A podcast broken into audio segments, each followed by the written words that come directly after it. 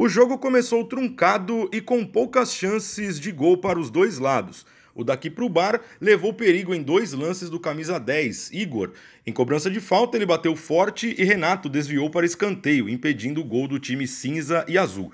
O mesmo Igor voltou a ameaçar em nova finalização, no entanto, o Inter tinha mais qualidade na troca de passes e nas jogadas de Rodrigo. Neste embalo, o Colorado abriu o placar com Alessandro. O camisa 8 vermelho fez um golaço após receber passe na cobrança de falta e acertar a gaveta de Everton com um belo chute chute de pé direito.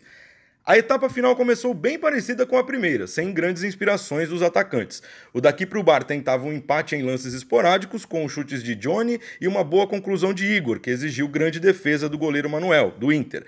O time vermelho ia bem no setor defensivo e ainda teve chances de ampliar nas jogadas de Gabriel, Rodrigo e Alessandro. No final, o daqui para o bar tentou em cobrança de falta, mas não conseguiu igualar o marcador. Fim de jogo na quadra G14, Inter 1, daqui para o bar 0. Na rodada de número 5, o agora terceiro colocado Inter pega o Peneira, enquanto o daqui para o bar busca a segunda vitória e a recuperação na partida contra o líder R Campos.